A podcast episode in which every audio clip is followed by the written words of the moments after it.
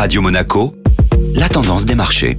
Radio Monaco, la tendance des marchés avec Société Générale Private Banking. Bonjour Delphine Michalet. Bonjour Eric. Que signifie le nouvel acronyme à la mode, SPAC Le SPAC est l'acronyme de Special Purpose Acquisition Company.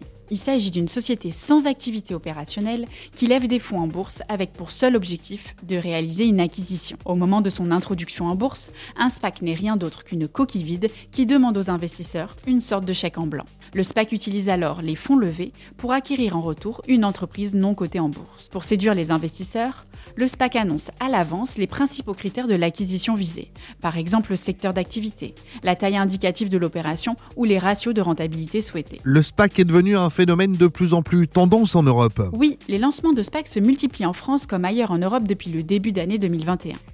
Dernièrement, un SPAC lié au divertissement a levé 275 millions d'euros. Il sera le quatrième SPAC coté cette année à la Bourse de Paris. Bonne journée Société Générale Private Banking Monaco vous a présenté la tendance des marchés.